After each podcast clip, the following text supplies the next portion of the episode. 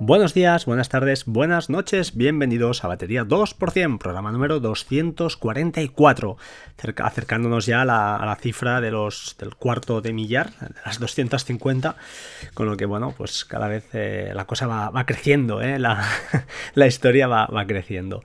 Estamos a viernes 31 de mayo de 2019. Y hoy, como comenté el otro día, voy a intentar, a intentar explicar eh, lo que es un proxy inverso, ¿vale? No os asustéis, de momento no os vayáis todavía. Antes de entrar en materia, vamos a explicar una serie de cosas que muchas ya están eh, comentadas en otros podcasts, especialmente el que tengo más, más así en la memoria es el de Naseros, el de Mahosan, donde estos conceptos los ha explicado mucho mejor que yo, en primer lugar, porque él domina más el tema, y, bueno, y de forma quizá más, más específica. Pero bueno, antes de entrar en materia, ¿vale? Como he dicho, vamos a repasar un par de cosas, un par de cosas que os pueden interesar. La primera, Excel ha, ya os lo diré, ha, añadido en principio una actualización que yo todavía a mí no me ha saltado para iOS, estoy hablando para iOS, para importar eh, datos desde un grid. Es decir, tú ves una foto donde haya una, una grid, una rejilla con datos, haces una foto y te la importa, utilizando inteligencia artificial, dicen, te la importa a una hoja de Excel. Esto es súper útil, porque además editable, claro, lógicamente, ¿eh? no, te incrusta la foto, sino lo que está haciendo es eh, importar esos datos, entiende que es un, grid y lo, y lo coloca en, una hoja de Excel. Esto es genial. El único requisito, lógicamente, que tengas que, tienes que tener es una cuenta de, ya, lo, diré, de, 365, ¿vale? Para, de pago, lógicamente. Y, y, bueno, junto con eso, pues en principio os debería funcionar. Para Android hace ya algún mes, un mes y medio creo que está, y para ellos, en teoría, he visto ya en varios medios que se ha publicado, lo seguía ya desde ayer y veo que en mi teléfono al menos no, no me ha saltado. Espero que sea cuestión de tiempo y que bueno se actualice o se cuelgue la, actualización de, Excel para ellos y, podamos disfrutar de esta de esta característica que además yo estoy esperando para temas temas personales. Segundo lugar Bundle Hunt. Bundle Hunt eh, pues bueno han lanzado otro bundle eh, como su nombre su propio nombre indica y esta gente pues ya os digo son bastante interesantes los bundles que lanzan porque hay aplicaciones que están muy bien. Si sois switchers que acabáis de llegar a Mac en este caso hablo de Mac, ¿eh? de Mac OS, pues eh, para desbloquear lo que llaman ellos desbloquear el, el, bundle son 5 dólares y a partir de aquí cada aplicación pues tiene un precio, hay desde 1 dólar a 12. Por ejemplo, Fantastical 2, 12 dólares. Yo es una aplicación que no uso, pero que si alguien es un enfermo de Fantastical 2 y que es la mejor aplicación de calendario, como dicen por ahí, pues oye, por 50 dólares os queda en 12, que en teoría serían 17, ¿de acuerdo? Pero si aprovecháis y compráis más aplicaciones, pues os sale muy bien. Text Expander, un clásico. Yo lo uso, lo justo, ¿eh? tampoco tengo mil atajos, pero tengo que reconocer que si hay cosas que, las uso con Text Expander. Eh, algún día quizá tendríamos que hablar de, de esto porque es un uso que al final haces transparente y cuando lo lo utilizo, por ejemplo, desde iOS no, no, lo utilizo habitualmente, aunque tiene su teclado, y, me cuesta más. A veces es una serie de cosas, por ejemplo, DNIs, direcciones de correo, etcétera, que pues a veces tengo, ya os digo, con tres o cuatro letras, pum, ya me salta el, el correo o lo que sea, los datos en el, en el Mac. Pues eh, ya os digo, una aplicación que está por ahí funcionando y que si no la tenéis, hombre, echadle un vistazo que no está, no está nada mal. Hay aplicaciones como Daisy Disk que hemos sorteado aquí, buenísima, está muy bien. Eh, yo que sé, un Clutter que, bueno, eh, yo la he tenido y está bien también. Veo varias, ya os digo, luego hay varias cosas por ahí. Drop, Drop Zone 3, esta es la que yo uso aunque ahora Yoink está, le está robando le está robando mucho y la estoy probando y creo que me voy a quedar con Yoink pero bueno hay un montón de aplicaciones que, bueno que os pueden ser interesantes a un precio realmente pues ridículo algunas ¿eh? de 3 dólares 1 dólar entonces, pues bueno, si no lo habéis hecho nunca, os lo recomiendo. Eh, Parallels Toolbox, si habéis actualizado a Parallels en algunas de las actualizaciones, si tenéis la última, eh, seguro que la tenéis activa, pero si no, ya os habéis quedado una versión anterior, yo alguna vez lo he hecho, pues eh, está bien, no está mal. Es un conjunto de herramientas que hacen varias cosas, capturas de pantalla, etcétera, etcétera, mm, de una manera fácil que la tienes eh, accesible. Bueno, a mí ya os digo, yo no lo uso personalmente, pero habrá quien le salvará la vida y tiene una buena prensa, o sea que algo bueno debe, debe tener. En fin, no me voy a enrollar mucho más, pero bueno, que sepáis que, está guay, ¿vale? Que está muy bien y que, bueno, le podéis echar un, vistazo si os interesa alguna, alguna aplicación, pues está bien. Eh, si compras dos o tres ya te sale, te sale a cuenta. Em, bueno, cerramos este tema de, Bundle Hunt y ahora sí, vamos un poquito al tema, al, a lo que es el rabo de toro, ¿no? Vamos a la carne, al tema eh, y, vamos a ver si no me lío mucho y lo puedo explicar de una manera más o menos eh, que se entienda y que sea amigable para el que esté escuchando al otro lado. Os dejo en las notas del programa un muy extenso con links al final y un poquito, pues bueno, muy esquemático. No está 100%, pero bueno, un poquito la idea de lo que voy a explicar aquí, ¿vale? Incluso hay algún par de fotografías que, os aclararán mucho mejor lo que yo expliqué por, por audio. En primer lugar, bueno, antes de entrar en lo que es un proxy, voy a definir lo que es el CGNAT, porque esto, eh, bueno, a veces si, tenéis, si estáis detrás de un CGNAT, eh, ya de momento tenemos un problema y hay que, hay que solucionarlo. ¿Qué es CGNAT? Bien, CGNAT, mm, bueno, vamos a ver, empecemos por el principio. Normalmente cuando os conectáis a Internet tenemos una dirección que se llama IPv4, la versión 4, ¿de acuerdo? Ahora estamos en la 6, eh, bueno, está ya la 6, se está extendiendo. ¿Por qué? porque el número de direcciones IPv4 se está acabando. Entonces, eh, ¿qué pasa? Pues que algunos proveedores, como por ejemplo Másmóvil, Yoigo, Pepefone, lo que hacen es utilizar esta técnica, que lo que de alguna manera se basa es que en cuanto tú sales a Internet, no sales con una IP propia, sino que varios equipos, no tienen por qué ser los tuyos, sino otros clientes, salen con la misma IP que la tuya. Y eso pues es un, rollo, un rollo porque tiene algunos inconvenientes. Es decir, es una técnica donde, lo voy a leer estrictamente lo que, lo que he anotado por ahí, es que al final, eh, mediante la cual se crea su propio NAT, es decir, no en tu router, sino que en el propio servidor del operador se crea este NAT para que pues que he dicho, ¿no? Dar servicio a múltiples clientes, a múltiples clientes a través de la misma dirección IP pública. Eh, entonces esto es un problema. ¿Por qué? Porque es un problema, diréis, oye, ¿por qué, ¿qué pasa? ¿Puedo navegar? ¿Puedo hacerlo todo? ¿no? Pues no puedes hacerlo todo. En principio no puedes abrir puertos para el uso de determinados servicios. Imaginad una VPN eh, configurada en vuestro NAS de Synology. Eh, no puedes acceder de forma remota a tu servidor o NAS no puedes configurar un servicio de DNS, que es el que te ofrece, por ejemplo, Synology o QNAP o lo que sea, con lo que, eh, bueno, es un, rollo, ¿vale? Esto te está limitando las características de, estos servidores que, ostras, ya que os habéis gastado un dinero y tenemos ahí un, un, servidor NAS pues, eh, que, vale un dineral y con sus discos, etcétera, etcétera, pues hombre, solo tenerlo para nuestro multimedia al final es un poco rollo. Intentemos aprovecharlo al máximo posible.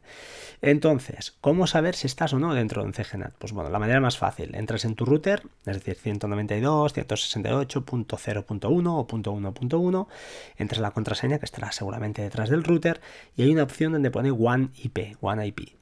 Mm, la, compruebas, notas el número y a partir de aquí te vas a otra página web, cualquiera, hay multitud de, ellas. Yo la, típica que utilizo es la esta de OpenPort Port eh, Check Tool, que bueno, sirve para determinar si tienes un puerto abierto o no desde fuera. Y allí te dice también la dirección One IP. Hay que comprobar estas dos. Si son iguales, ningún problema. Tú estás saliendo bien con tu IP eh, propia a Internet, no hay ningún problema. Si no, pues estás sacando, estás saliendo, perdón, a través de un CGNAT. ¿Solución a todo esto? Bueno, pues llamar al operador. Normalmente estos operadores tienen IPs eh, de esta V4 reservadas, las tienen, porque aunque hay pocas, pues todavía hay gente que los tienen ahí, pues bueno, y en reserva, ¿no? Y si la pides, pues porque necesitas, le pegas un rollo, simplemente supongo que porque quieres o por temas laborales, le puedes decir, pues eh, no creo que haya ningún problema. Mm, bueno, esta es la primera, la primera cosa que tenemos, eh, que debemos, tener en cuenta, ¿de acuerdo? No, asegurar de que no estamos detrás de un CGNAT porque entonces el invento no, va a funcionar. Eh, entonces, vamos a lo que es un servidor proxy, en primer lugar, que no es lo mismo que un proxy inverso. Un servidor proxy es un equipo que esto lo podéis ver, por ejemplo, en grandes empresas o en empresas. Muchos de los que trabajáis eh, en empresas pues, medianamente grandes, cuando salís a Internet a través del ordenador del, cliente, del, del, PC de la empresa, normalmente, si está un poco bien hecho, sales a través de un proxy. ¿Por qué? Pues porque de esta manera ellos saben a qué páginas te conectas y bueno, y pueden bloquear páginas, ¿por qué no? Imaginad que yo que sé, quieren bloquear, pues que accedas a, no sé, a, páginas de multimedia o páginas porno, por, por supuesto, etcétera, etcétera. Entonces, eh, pues bueno, eh, es lo que hace. Tú tienes un servidor proxy y varios equipos se conectan a él para salir a Internet, ¿de acuerdo? Esta es la, idea. Tú, hay un gráfico en las notas del programa y ahí yo creo que queda, queda muy claro. Eh, bueno, esta es una, opción, ¿de acuerdo? Hay una serie de características que no voy a entrar en el detalle, pero bueno, están en las notas del programa, pues que tienen almacenamiento caché, es decir, si yo salgo a una página eh, google.com y tú vas a salir al cabo de un minuto, pues el tío dice, hostia, pues ya la tengo en caché y no va, no hace la petición fuera, sino que va mucho más rápido y te la carga a ti de una manera más, más rápida. Eh, el tema de filtrado, como he comentado, pues oye, mm, pueden saber a qué páginas te conectas. Sí que es cierto que no pueden ver las credenciales que entres, si es lógicamente eh, página encriptada, HTTPS, que son casi todas. Y bueno, al final, pues no, bloqueo de sitios, como he dicho, y ¿por qué no? Pues puede ser un método de autenticación, ¿no? Es decir, oye, cuando, cuando quieras acceder a recursos externos, pues te, pas, te logas primero y así aseguramos que pasas por donde tienes que ir. Bueno, esta es una, esto es lo que es un servidor proxy, esto es fácil de entender y es lo más clásico, ¿de acuerdo? Luego tenemos lo que es un servidor, un, perdón, un proxy inverso, un, un proxy server inverso, un reverse proxy. ¿Esto qué es? Pues es justamente al revés. Lo que hace aquí es que lo que facilita esto es que cualquier cliente o cliente, un cliente de fuera que quiera conectarse a, em, a, ver cómo lo hacemos. Permitimos a un cliente de fuera eh, pues que acceder a nuestros eh, servidores internos sin que estos servidores internos estén expuestos a internet. Me explico. Cuando un cliente hace una petición y dice, oye, me quiero conectar a, yo qué sé, al servidor 1 de, de este cliente, pues llega a casa del cliente y en casa del cliente hay un servidor eh, proxy inverso y dice, uy, mira, tengo una petición. Este tío, ¿a quién quiere atacar? ¿A qué servidor va? Uy, va al servidor 1. Ah, vale, pues te, envío esta petición al servidor 1. Bueno, va al servidor 3, pues te lo envío al servidor 3. Y en estos servidores suceden, suceden perdón, cosas, serán servicios generalmente. Imaginad, un servicio podría ser Plex, otro servicio Tautuli, otro servicio, yo qué sé, Tiny Tiny RSS, otro servicio, pues ¿por qué no? Eh, el DSM de nuestro NAS de Synology, eh, eh, como, como em, nuestra pantalla de, acceso a nuestro, a nuestro Synology.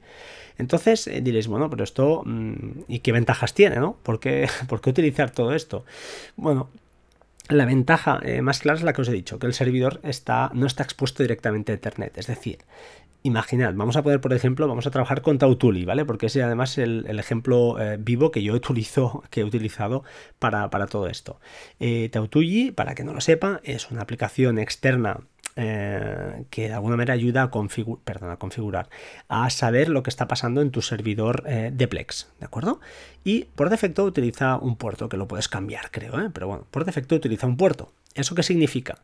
Que si yo quisiera acceder a Tautuli, a Tautuli, esta aplicación, desde fuera de mi red, debería colocar eh, mi dirección de DNS, es decir, yo que sé, mi servidor.synology.me, dos puntos y el número de puerto. ¿Qué debo hacer también para que me vea este puerto? Pues ir a mi router y decirle, oye, mira, todo lo que te entre por el puerto este, imaginad que es el 8080, el 8080 me lo vas a reenviar a esta IP local, que será la IP de mi servidor NAS con el mismo puerto. De esta manera, desde fuera de mi red podría acceder a la aplicación, perdón, a este servicio, ¿de acuerdo? Vale, eh, inconvenientes, pues que tengo que abrir puertos y puede ser un poco rollo, la verdad. Pues oye, tener muchos puertos expuestos, también aviso, no tiene por qué ser inseguro. Es decir, si tú abres un puerto y detrás no hay nada, como explicó muy bien Decar en su día, pues oye, puedes tener puertos abiertos que si no hay ningún servidor detrás, pues no pasa nada. Ya puede venir un atacante y entrar por ese puerto, que no hay nada detrás. Si hubiera alguna exploit que permitiera a través de ese puerto y de ese servicio, pues saber que a través de ahí entonces ya tienes acceso, yo que sé, al, al terminal y puedes escalar privilegios y entonces eh, controlar la máquina remota, pues entonces tenemos un problema, ¿de acuerdo? Vale, entonces pues oye, mejor no abrirlos, ¿no? Abrirlos justos y necesarios. Por ejemplo, pues oye, el, puerto de VPN es un puerto que, eh, por defecto creo que es el 1194, aunque puede ser cualquiera, lo puedes definir tú, pues ostras, pues siempre, ¿qué es mejor tenerlo abierto o no?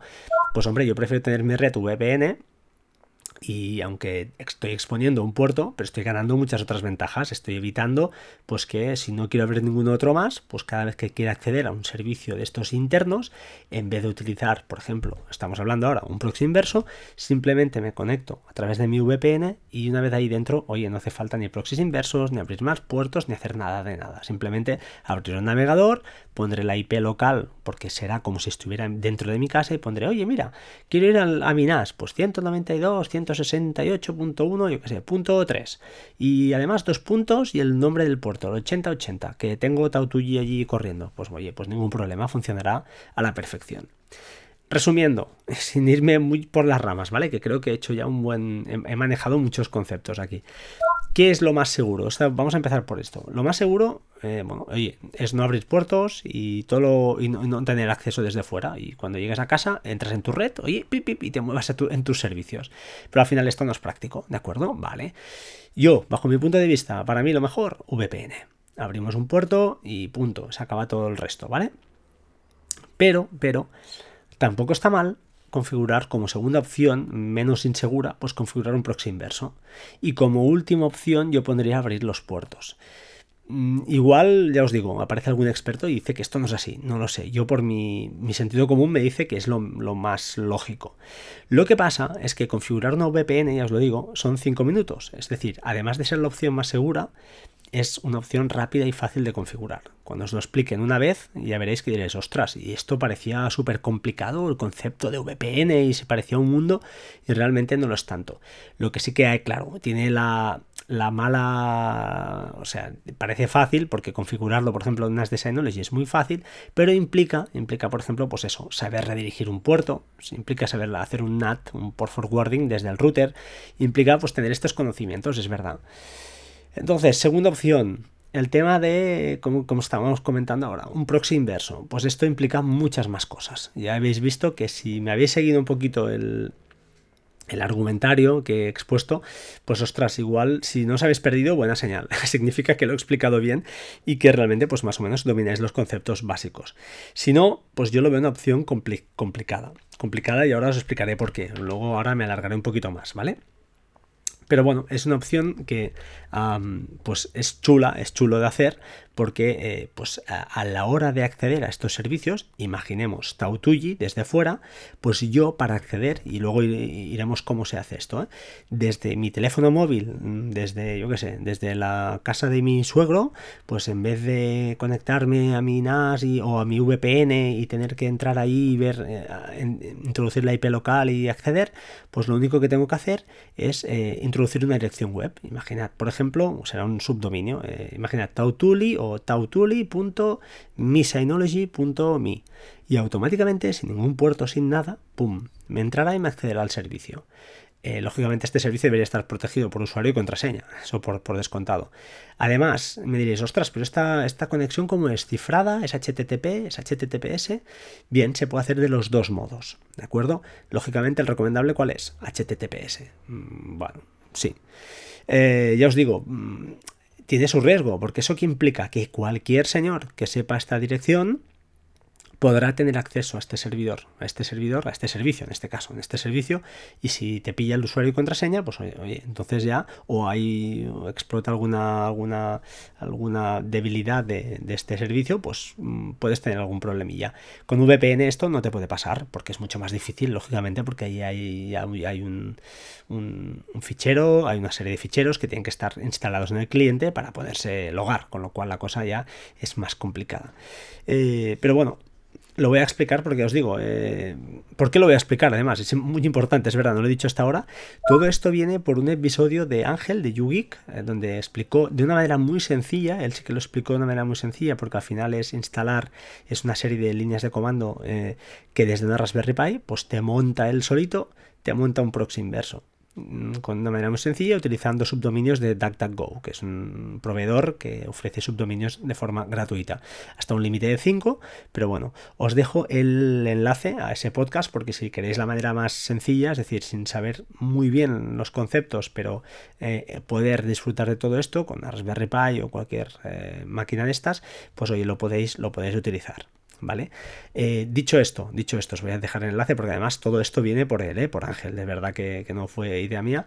Yo sí que es cierto que tengo que reconocer que utilizaba un proxy inverso para, conectarme a, bueno, a mi DSM desde fuera, pero bueno, desde que utilicé la VPN pues ya no, no lo utilicé más. Y ahora, pues oye, lo he configurado, justamente he hecho, he hecho unas cuantas pruebas, me he peleado un poco porque no, no me ha sido del todo fácil, he, tenido algún problema, pero bueno, al final la idea pues sí que la, tenía y para poderlo explicar, para poderoslo explicar a vosotros y, cómo hacerlo con un, con un NAS de Synology. Entonces, dicho todo esto, que vamos a intentar, pues esto, desde unas de Synology, configurar un servidor eh, de proxy inverso.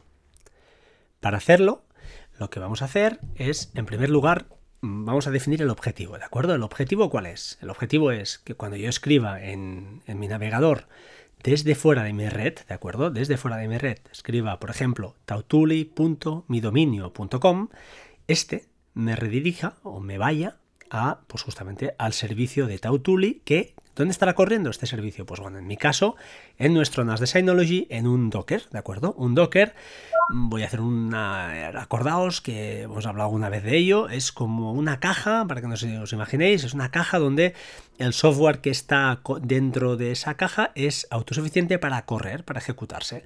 Se pueden crear dockers de todo. De hecho, hay dockers para todo, aunque se han puesto muy de moda y también es cierto, y apunto desde aquí, de que hay ya, parece que hay muchas, muchas, eh, o sea, una garantía de seguridad porque es un sitio estanco y en principio pues no tiene que pasar nada, pero parece que hay problemas serios de seguridad en la mayoría de los, de los dockers. Pero bueno, Vamos a pensar y vamos a suponer de momento que eso no, es un problema. Imaginad que tenéis un Docker de Tautuli corriendo en vuestro servidor NAS. Se puede hacer con, cualquier otra cosa. ¿eh? Imaginad Homebridge, ¿por qué no? Ya hemos hablado aquí de Homebridge. Pues un Homebridge que esté corriendo en tu NAS y quieras acceder desde él, eh, perdón, a él desde fuera de la red, pues lo podrías hacer así. Yo, esta no es la manera que recomendaría, eh, lo haría a través de VPN, porque es una cosa mucho más sensible. Imaginad que alguien os entra por ahí y por lo que sea os mm, pues explota, yo qué sé, imaginad una inyección, una inyección SQL, por ejemplo, que es un tipo de, de hackeo entre comillas para, pues, para entrar en sitios donde a lo mejor pues si no está bien eh, definido, eh, porque es, un fallo de, programación muy sencillo de corregir, el usuario y contraseña, pues oye, se nos meten dentro y hombre, entonces ahí te pueden hacer bastante pupa, ¿vale? Porque estamos hablando de la domótica de casa. Entonces, eh, hablemos de un servicio más sencillo, en este caso Tautuli, ¿de acuerdo? este es el objetivo. Escribo un dominio y voy, o un subdominio, y accedo al servicio. Perfecto. ¿Qué necesitamos para hacer esto? Pues bueno, en primer lugar, tener el DDNS activo en tu NAS.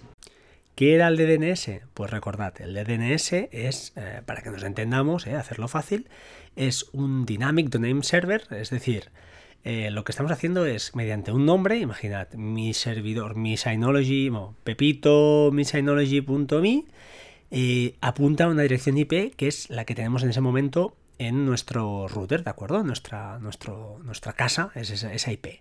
Pero esta IP va cambiando. ¿Cuándo cambia? Pues por un reinicio de router, eh, pues por varios motivos, ¿de acuerdo? Una caída de la línea y se vuelve, vuelven a, pues eso, asociar o a crear eh, IPs, aunque normalmente es la misma y cambia pocas veces, pero bueno, puede ser perfectamente que cambie, ¿vale? No son, son IPs dinámicas, con lo cual, pues si no tienes IP eh, estática contratada que ya no se lleva, pues tienes que, morir a esto. ¿Y eso qué nos permitirá? Nos permitirá tener nuestro servidor identificado siempre. Es decir, siempre que ponga, eh, pues eso, mi Pepito, mi Synology.me, sé que accederé a la IP de mi casa. Aunque cambie, hay un software por ahí, para que nos entendamos, hay un programita por ahí que siempre va, va controlando y si cambia la IP le dice, oye, cambia este numerito, ahora tienes que apuntar aquí. Entonces, con nuestro DNS activo, Perfecto, tenemos nuestro NAS controlado. En segundo lugar, tener un dominio o subdominio. Yo, por ejemplo, tengo Namecheap, perdón, Namecheap.com, pues eh, tengo un dominio, el de batería2%.com comprado. Y allí además me permiten crear, creo que hasta 150 subdominios los que yo quiera. Eh, además hay dominios tirados de precio, ¿eh? desde yo que sé, un euro un año. Luego es verdad que el segundo año siempre ya sube un poquito más. Pero vaya, si es para hacer la prueba y queréis experimentar y queréis probar, o queréis, queréis comprar un dominio pues que os guste, no es una ruina. Al final estás hablando de 10 euros al año, 12, que es una cantidad realmente ridícula. ¿Qué vamos a hacer entonces? Por eso digo que lo del, servidor, perdón, lo del proxy inverso tiene su miga, ¿eh? porque una vez tienes este dominio comprado, pues eso, creas un subdominio, imagina, y creas, creas un CNAME, un CNAME, un canonical name que se llama, que apunta al de DNS. ¿Y esto qué es? Bueno, no voy a entrar en detalle, pero básicamente se trata de entrar en vuestro panel de control de, de vuestro proveedor, en este caso del dominio, y hay unas opciones avanzadas y ahí te permiten crear, pues eso, un subdominio, que sea en este caso será tautuyi.midominio.com y le dices, para que nos entendamos, creas lo que se llama un CNAME, un CNAME, y lo apuntas a tu DNS, que sería, pues hemos dicho, mi pepito.synology.me. ¿Vale? Entonces ya tenemos eh, que cuando escribamos este subdominio, nos irá a parar mágicamente a nuestro NAS, en este caso, ¿vale? O a sí, a nuestro NAS. Vale, entonces, ¿qué pasa aquí? Esto, además, cuidadín, nota mental. Estos cambios no son inmediatos. Es decir, cuando defines un subdominio, tienes que esperar un ratito para que se eh, em, replique por todos los nodos de la red. ¿De acuerdo? Entonces hay una página que yo es la que uso, la típica, se llama DNS eh, Checker, que allí pues eh, introduces tu subdominio que has apuntado con un CNAME y entonces verás que si los servidores de todo, pues de varios sitios del mundo vas viendo como, ostras, sí, ya sabemos, apunta a esta IP, que al final es pues esta, la del, la del DNS, ¿de acuerdo? Sé que es un poco complicado, igual es un poco rollo, pero bueno, lo estoy intentando explicar lo mejor que sé. Importante, antes de hacer todo esto, y es muy importante, el puerto 80 y el puerto 443 de vuestro router deben estar redirigidos a la IP local de vuestro NAS. Y me diréis, ostras, pero antes has dicho que, claro, te evitaría puertos abiertos y tal. Sí, pero el 80, bueno, el 80 no es imprescindible, pero el 443, eh, de momento para el tema del dominio yo diría que sí, que son los dos eh, necesarios. Pero bueno, luego en un futuro igual, no os diré, no lo he probado, igual con el 443, si todas las, las las, eh, ya os lo diré, todas las, eh, las direcciones van por protocolo HTTPS, que sería lo suyo, entonces yo creo que el 80 no hará falta. Pero de momento la idea es esta, abrirlos y redirigirlos, cosa que también es eh, un concepto que si no se tiene claro, pues hay que trastear al router y simplemente pues hacer un forwarding hacia el, pues esto, el puerto 8443 de la IP local, que es donde está el NAS, que es donde estará el servidor de proxy inverso.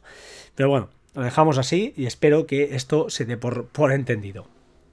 Y finalmente, ¿qué nos falta? Ahora ya lo tenemos todo, ¿vale? Básicamente tenemos que este subdominio apunta a nuestro servidor y llega, está llegando. Y dices, ostras, esto es bueno, vale. Ahora, ¿qué falta? Crear un certificado SSL. ¿Para qué? Para este subdominio. ¿Eso qué quiere decir? Quiere decir que nosotros tendremos que poner https dos puntos barra barra tautuli.midominio.com y entonces con esto queremos que llegue a, pues a la página web de Tautuli que está en un Docker en nuestro NAS. Y dices, ostras, esto es guay.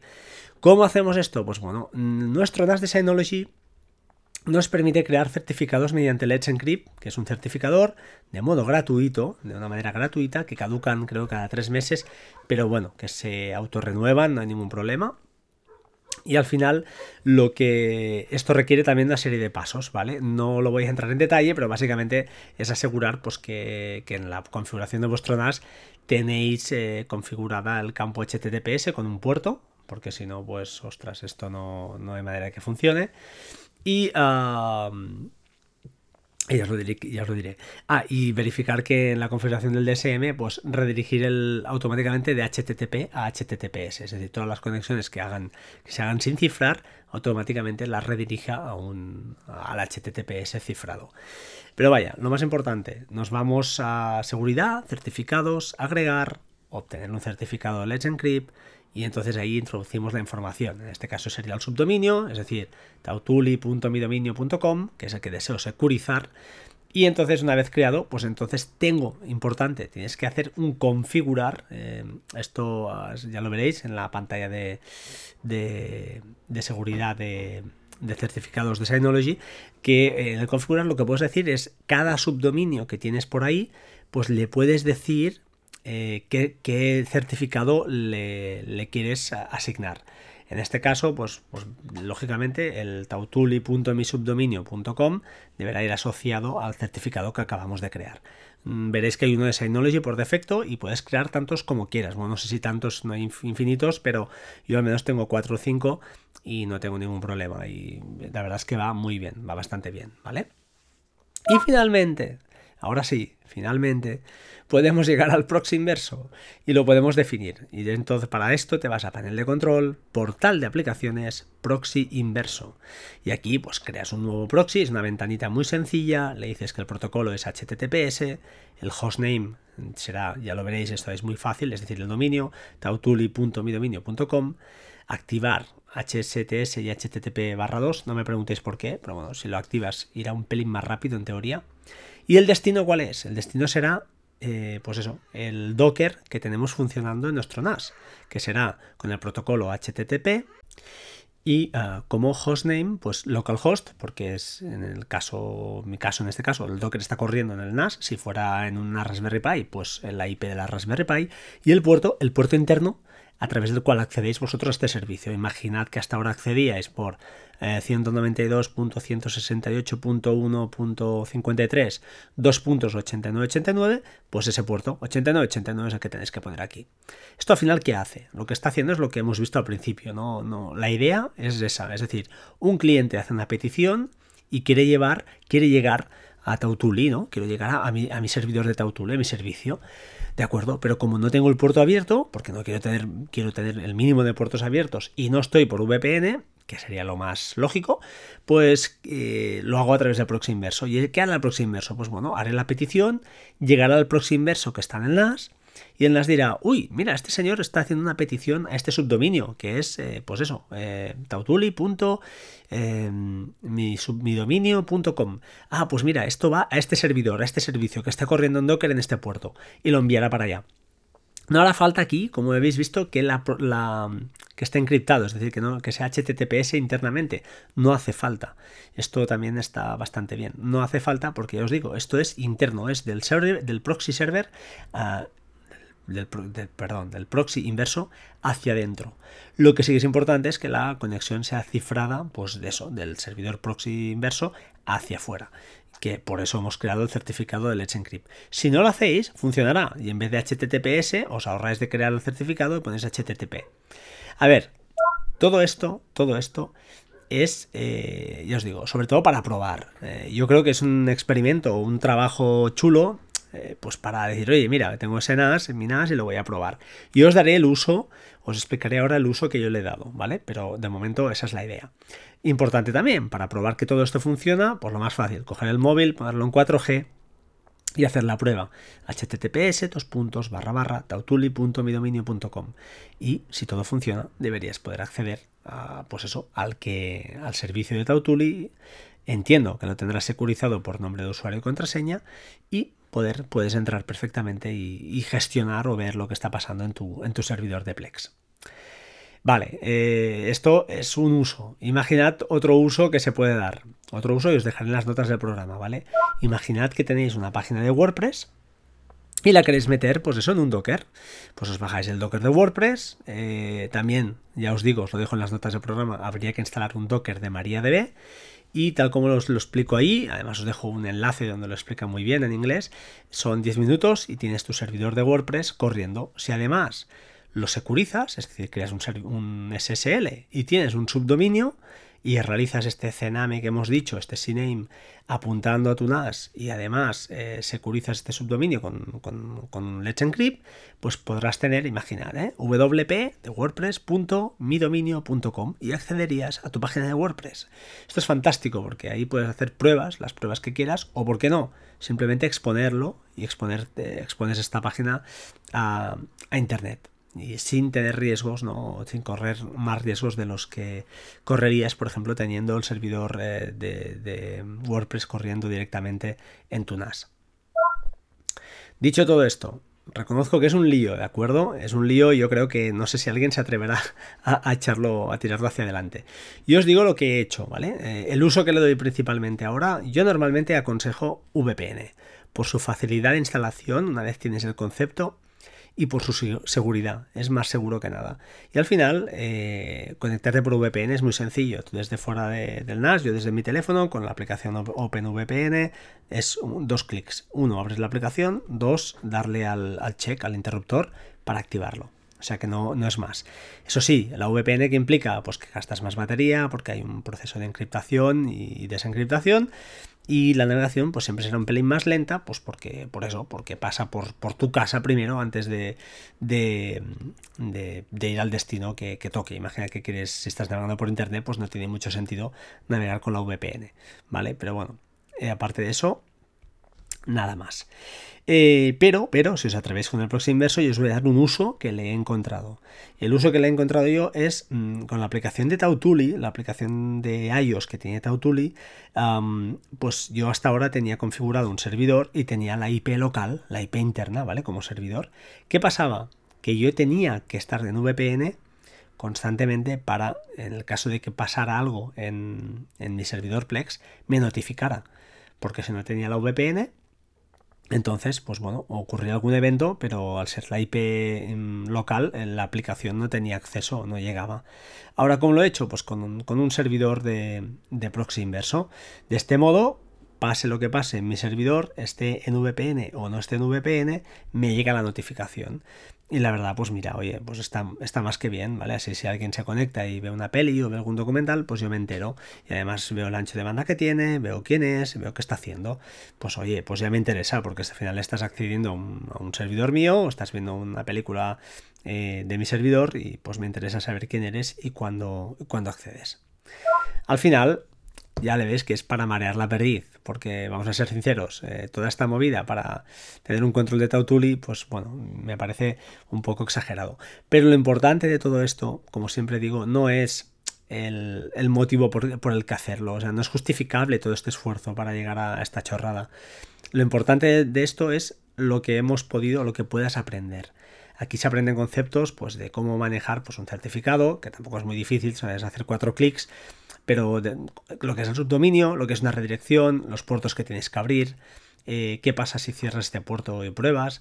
Yo, por ejemplo, me estuve peleando, y aprovecho ya para finalizar el podcast, en que hay servicios que no son tan sencillos como una IP um, imaginad, ¿eh? 192.168.1.2, dos puntos y puerto, sino que algunos servicios por ejemplo, eh, Payhall, por ejemplo, pues llevan además, después de este puerto, llevan una ruta, lo que se llama una remote path, ¿vale? Una ruta remota, que es un contrabarra, yo qué sé, admin barra eh, index.php. Bien, todo esto se puede hacer realmente, porque no os lo he dicho, el, servidor este que de proxy inverso está, está corriendo eh, bajo, pues, bajo el motor de Nginx. Nginx es un motor liviano, que pues es un servidor liviano que nos permite pues, configurar mediante un fichero de texto, es así, un fichero de texto.conf, el, el, ya os lo diré, el proxy inverso. Eh, estuve leyendo intentando probar y conseguir, conseguir el acceso a, por ejemplo, a Payhall, que es un servicio que corre en mi casa pues para, para filtrar toda la, publicidad que, cuando te mueves por páginas web. Y quería hacer el experimento, quería oye, intentar conseguir acceder a este servicio desde fuera de mi casa sin VPN, cosa que no es lógica, pero bueno, intentar acceder a través de ella mediante proxy inverso. Y no lo conseguí al menos con Synology. ¿Por qué? Pues porque los ficheros de configuración, aunque llegué a tocarlos y a editarlos y tal, eh, Synology, pues eh, cada vez que hace una actualización o cada vez que reinicia el servicio, se los carga y lo deja tal cual lo tengas definido desde su entorno eh, de, aplicación, ¿vale? Su entorno de ventanas.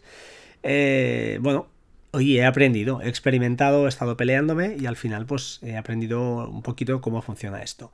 El objetivo es este, aprender un poco, si a alguien le interesa esto, y oye, ¿por qué no? Pues al final saber lo que, estás, lo que está pasando. Si estáis en una empresa y os movéis a través de proxy, pues sabéis, sepáis lo que, lo, que, lo que es y lo que os puede ocasionar, ¿por qué no?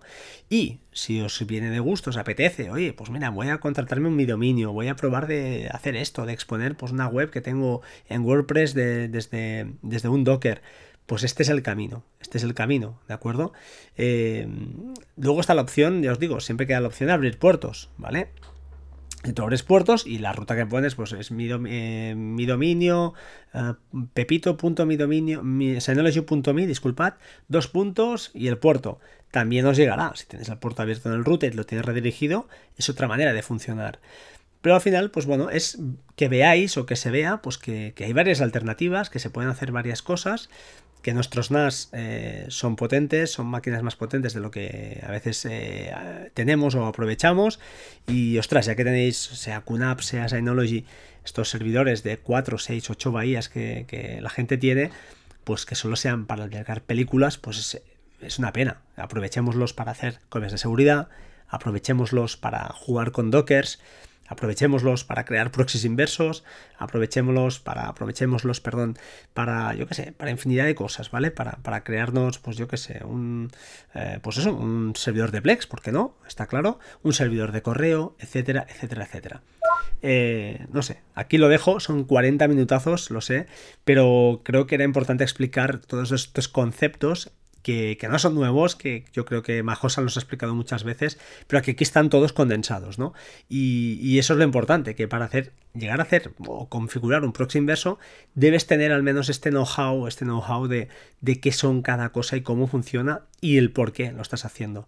¿Por qué estoy eh, creando un, certificado SSL? ¿Para qué lo quiero? Pues esto, para securizar esta conexión entre el cliente y eh, el servidor y que estén al menos, eh, pues eso, encriptadas estas, estos datos. Tampoco es plan de, navegar con HTTP, que la verdad es un poco ya cutre hoy en día, incluso creo que Google lo penaliza. Ya solo por este hecho, pues bueno, ya es, ya es feo. Creo que nada más, me he liado mucho, ya lo sé, me he pasado bastante, pero bueno, creo que era importante, tenía ganas además de explicarlo. En las notas del programa o en, el, lo que es el post del, del podcast eh, hay enlaces, hay capturas, yo creo que ahí lo veréis mucho más claro si alguien se aventura a probarlo. No es difícil, no es difícil y si tenéis alguna idea, que alguien tiene una idea muy clara de lo que quiere hacer, creo que... y esto le va bien, oye, mm, pues más o menos intentad a ver si con esto lo conseguís. Si no, pues oye, yo lo buenamente que pueda os ayudaré. Si ya os digo, no soy experto, no soy un experto, pero esto me ha servido realmente para eh, bueno, para abrirme un poquito la cabeza, gracias a Ángel, lo vuelvo a repetir, y pues bueno, pelearme un poco con, todo esto de los proxies inversos y ahora ya os digo, lo tengo, al menos el concepto lo tengo clarísimo, luego que me falle algo, pues bueno, pues será alguna historia, alguna historia que se me ha escapado o que o que a lo mejor, pues oye, me falla alguna, alguna pequeña cosa, ¿no? Pero, pero está más que interesante. el uso de proxies inversos, no lo he comentado, pero eh, lógicamente el primero, minimizar la apertura de puertos, con lo cual nuestro servidor no está expuesto directamente a Internet, balanceo de cargas, caching y otros tipos de, historias que supongo que a nivel empresarial, a nivel bestia, le dan un uso mucho más profesional y realmente un uso útil, más del que tú probablemente le podrás hacer en un servidor NAS, que será pues eso, para jugar, crear tu paginita web o yo que sé, como yo, pues tener mi servidor de Tautuli, mi servicio disponible desde fuera. Pues oye, qué bien, sin la VPN, fantástico, pero realmente tanta movida para, solo eso, mm, no es esa la idea. Así que sin más, os dejo. Antes de despedirme, por favor, eh, estoy disponible en arroba batería 2% en Twitter. Seguidme. No soy un tío muy invasivo, simplemente publico cuando lanzo algún podcast, algún retweet de alguna noticia, alguna coña. Eh, intento no mezclarlo con, con nada y simplemente es para que, como siempre, cuando pido aplicaciones a terceros, pues tener un poquito más de fuerza y decir, mira, ves, tengo tantos seguidores, porque si no esto, pues eh, a veces cuesta de, vender. Y por otro lado, pues en a perdón, batería 2, perdón, arroba, eh, eh, batería 2 por 100 arroba gmail.com a través de correo electrónico y desde la página web hay un formulario también que veo que me está mm, bastante gente me, me, me pregunta desde ahí, lo que buenamente sé lo contesto y lo que no, pues pues lo contesto también, pero os digo que, no lo sé, ¿vale? Y ya está, simplemente. Así de claro. Nada más, como siempre, sed buenos, sed felices y por favor, eh, portaos bien, ¿vale? Que el mundo está muy mal. Un saludo y hasta pronto. Chao, chao.